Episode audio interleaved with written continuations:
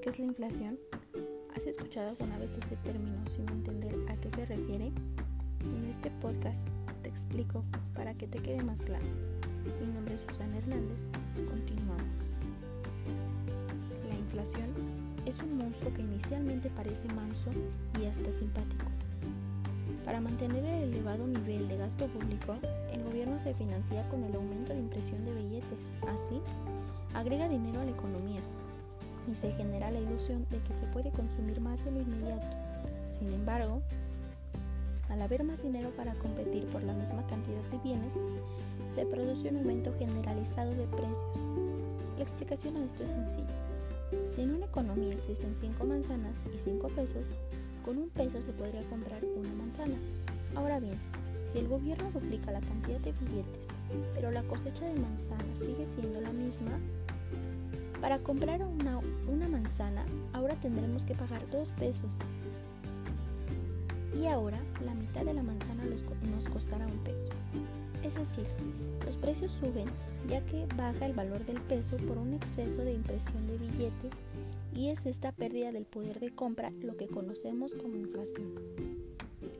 Al iniciarse la carrera inflacionaria, las autoridades comienzan a preocuparse tratan de encontrar soluciones que no las obliguen a la difícil tarea de controlar el gasto público y así intentan encadenar al monstruo de la inflación y aparecen los controles, los congelamientos de precios, las presiones a los comerciantes y productores, la prohibición de exportar e importar, pero al mismo tiempo se sigue alimentando al monstruo con nuevas dosis de emisión monetaria cada vez mayores.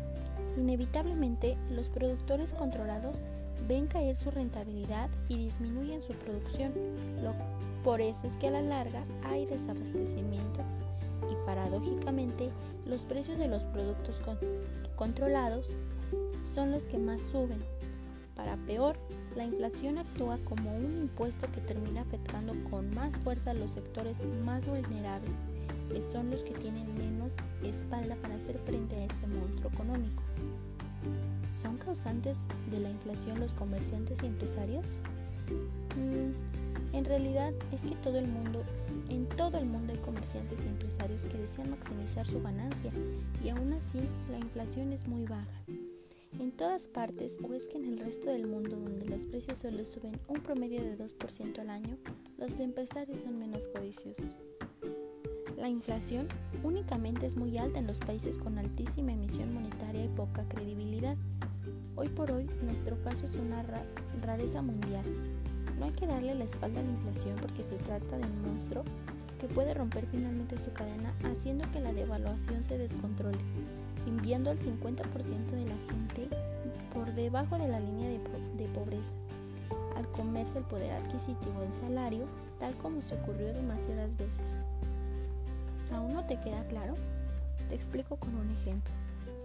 Imagina que vives en un país donde cada semana el precio de todos los productos sube 5 pesos. Y supón también que quieres ahorrar para comprar un teléfono celular. Para esto, tienes que tomar en cuenta que el precio de este aumentará 5 pesos semanalmente.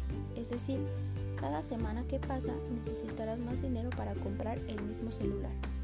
En este ejemplo, los precios suben de manera sostenida, que quiere decir que será cada semana, y generalizada, ya que aumentan los precios de todos los productos, no solamente el del celular, ya que no es posible dar seguimiento a todos los precios de la economía, se selecciona una canasta con bienes y servicios representativos que consumen los hogares con base a las necesidades que requieren.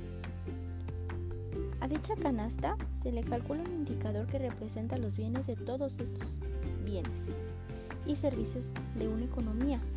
A este indicador se le conoce como índice de precios al consumidor, cuya variación porcentual sirve para medir la inflación.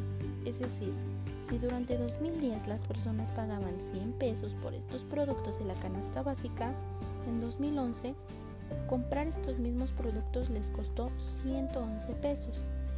Como significado y respuesta, tenemos que una inflación se mostró del 11%, ya que las personas requirieron 11 pesos más para comprar exactamente lo mismo. esto ha sido todo de este podcast. Espero les haya gustado. Gracias.